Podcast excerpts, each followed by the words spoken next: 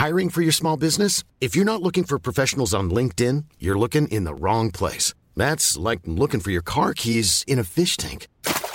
LinkedIn helps you hire professionals you can't find anywhere else, even those who aren't actively searching for a new job but might be open to the perfect role. In a given month, over 70% of LinkedIn users don't even visit other leading job sites. So start looking in the right place. With LinkedIn, you can hire professionals like a professional. Post your free job on linkedin.com slash people today.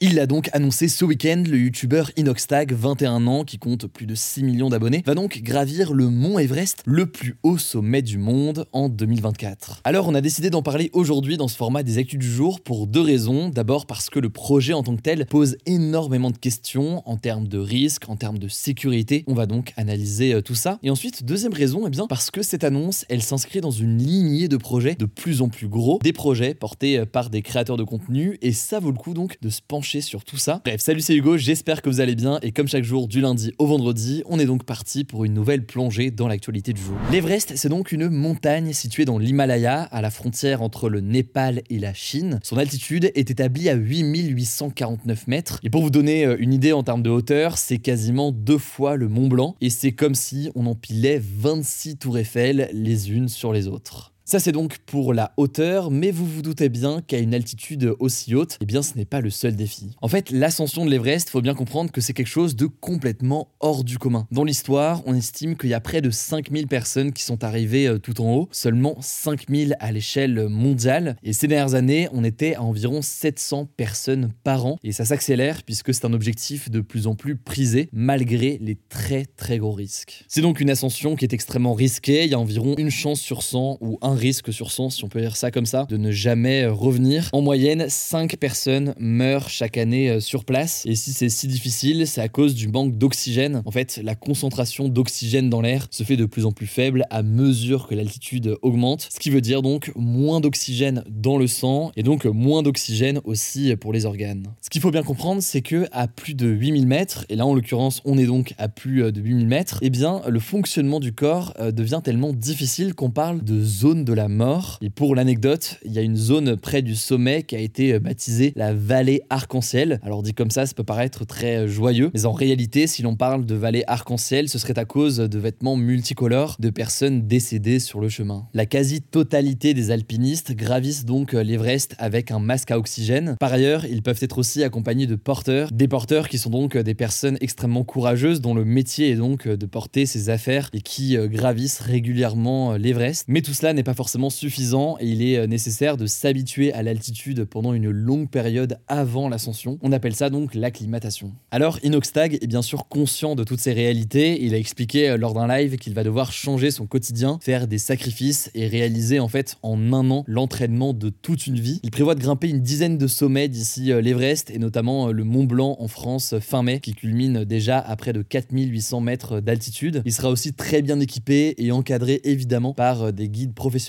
tout en précisant qu'il n'y allait pas, je cite, pour aller risquer sa vie. Bon, mais vous l'imaginez, hein, malgré tout ça, ça inquiète forcément sa communauté et ça fait beaucoup débat. Certains spécialistes de la montagne jugent qu'un an de préparation pour faire l'Everest, ce serait euh, trop peu. Et ces dernières années, plusieurs guides himalayens se sont plaints du fait que de plus en plus d'alpinistes eh euh, s'attaquent comme ça à l'Everest d'un coup, ce qui peut aller jusqu'à d'ailleurs créer des embouteillages sur la route du sommet. Tout cela ayant aussi un impact très fort d'un point de vue de l'environnement. On aura peut-être l'occasion d'en reparler dans les prochains Alors très rapidement pour terminer, une fois qu'on a dit tout ça, c'est aussi intéressant de noter que ce projet d'Inox, il s'inscrit dans un phénomène plus large qu'on observe depuis quelques années, à savoir donc des créateurs qui poussent des projets de plus en plus gros. Ça ne vous aura sans doute pas échappé, on voit sur YouTube des concepts de plus en plus produits qui se rapprochent donc de ce qu'on peut voir à la télévision. Alors pas forcément en termes de contenu, en tout cas là-dessus euh, il y a beaucoup de débats, mais euh, surtout en fait sur les moyens de production qui peuvent être euh, engagés. Plus largement, on observe une professionnalisation en termes d'encadrement avec des créateurs de contenu qui s'entourent aujourd'hui des meilleurs dans les domaines de leurs différents projets euh, et tout est très cadré. On peut penser par exemple à Squeezie qui a travaillé avec l'école du Mans pour euh, le Grand Prix Explorer ou encore Amine qui a travaillé avec une production qui filme notamment la Ligue des Champions pour euh, son événement et son match de football, le Eleven All Stars. Ce qui est sûr donc, c'est que pour Inox, à seulement 21 ans, je le rappelle, cette vidéo semble être une forme de suite logique après ces différents défis qu'il a pu faire avant. C'est de l'ordre du dépassement personnel et ça rentre donc en quelque sorte dans sa ligne éditoriale si on peut parler de ligne éditoriale, en tout cas du type de contenu qu'il veut pousser sur sa propre chaîne. Maintenant, là aussi, tout cela fait débat. Certains craignent une course donc qui pourrait entraîner certaines prises de risques. Quoi qu'il en soit, c'est un nouveau projet assez inédit qui émerge de créateurs de contenu. On suivra évidemment tout ça dans les prochaines semaines. Je laisse tout de suite la parole à Paul pour les actualités en bref et je reviens juste après.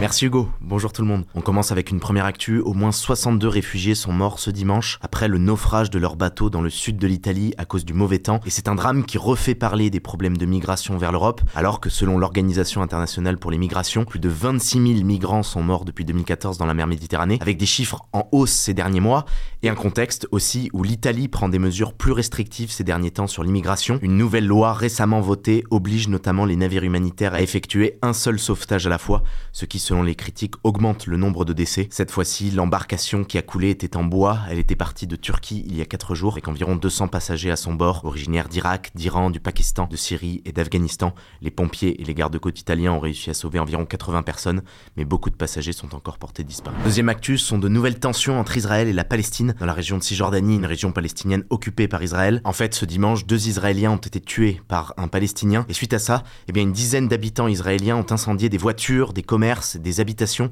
dans la ville d'Ouara, faisant un mort et des dizaines de blessés. Et selon Le Monde, c'est très rare de voir des Israéliens indépendants de l'armée commettre de telles violences, même si certains accusent aussi l'armée israélienne d'avoir laissé faire cette attaque. Et ça intervient en tout cas dans un contexte qui est très tendu depuis janvier, où plus de 60 Israéliens ont été tués par des raids de l'armée israélienne, dont 11 mercredi dernier dans la ville de Naplouse. Et de l'autre côté, 13 Israéliens ont été tués par les forces palestiniennes depuis janvier. Troisième info rapidement, le comédien Pierre Palmade va finalement aller en prison en attendant son procès. C'est ce qu'a décidé la justice ce lundi. On appelle ça donc de la détention provisoire. En fait, jusqu'ici, après l'accident qu'il a provoqué il y a 15 jours sous l'emprise de cocaïne, Pierre Palmade était seulement assigné à résidence à l'hôpital de Villejuif, c'est-à-dire qu'il était obligé de rester à cet endroit précis, mais certains considéraient que cette décision n'était pas assez sévère, alors on ne sait pas encore quand aura lieu son procès exactement. Quatrième actu, très mauvaise nouvelle pour les amateurs de potatoes chez McDo, en tout cas pour quelques semaines. Selon le Parisien, en effet, à partir du 7 mars, McDo va remplacer ses potatoes par des chips de légumes, et précisément par des chips de betterave, de carottes ou de panais. Alors cette opération en fait va durer que 3 ou 4 semaines. L'objectif c'est de tester si cette option plus saine sur le papier plaît aux consommateurs, et ça n'impactera pas les frites classiques qui resteront toujours disponibles dans les menus. Cinquième actu, le journal du dimanche a publié un classement des villes et des villages où il ferait le plus bon vivre en France. Alors ça se fonde sur plein de critères, les moyens de transport, la proximité avec la nature, le nombre de médecins, le nombre d'écoles, la qualité de l'air, la sécurité, le nombre de vols, de cambriolages, etc., etc. Je vais pas tous les lister, il y en a plus d'une centaine. Et donc résultat, pour les villes de plus de 2000 habitants, c'est à Angers qu'on vivrait le mieux. Dans le Maine-et-Loire viennent ensuite plusieurs villes du Pays Basque, Bayonne en deuxième position, Biarritz en troisième, Anglette en quatrième. On retrouve ensuite plusieurs villes de l'ouest du pays dans ce classement des villes où il ferait le plus bon vivre. Il y a Lorient, Rennes, Brest ou encore Le Mans. Du côté des villages, donc des communes avec moins de 2000 habitants, le Pays Basque est là aussi à l'honneur. C'est à Guétari qu'on vivrait le mieux. Alors si vous voulez le classement exact de votre ville, on vous a mis le lien du site en description. Vous pouvez la chercher précisément. En tout cas, les grandes villes sont à la traîne. Paris, par exemple, est classé 91e. Dernière actu, c'est assez exceptionnel. Des aurores boréales ont été visibles en France. Ça s'est passé dans la nuit de dimanche à lundi. Et ça va peut-être aussi être le cas dans les prochains jours. Concrètement, ça a pris la forme de lumière orange, violette et rose dans le ciel. Et plus au nord, au Royaume-Uni et en Irlande, les couleurs étaient encore plus impressionnantes, avec aussi des nuances de vert et de bleu. Pourquoi c'est exceptionnel Eh bien parce que généralement, ces aurores boréales, on les voit seulement près du pôle sud et près du pôle nord, donc dans l'Europe du Nord, en Norvège, en Finlande ou bien en Islande, mais pas du tout plus au sud. Et là, si ça a pu se produire, c'est parce que l'activité du soleil est très soutenue depuis plusieurs jours, avec beaucoup d'éruptions de matière, car pour faire très simple, en fait, ces aurores boréales, elles s'expliquent par des interactions entre certains gaz venus du soleil et les champs magnétiques de la Terre qui sont particulièrement forts au niveau des pôles. Voilà, c'est la fin de ce résumé de l'actualité du jour. Évidemment, pensez à vous abonner pour ne pas rater le suivant, quelle que soit d'ailleurs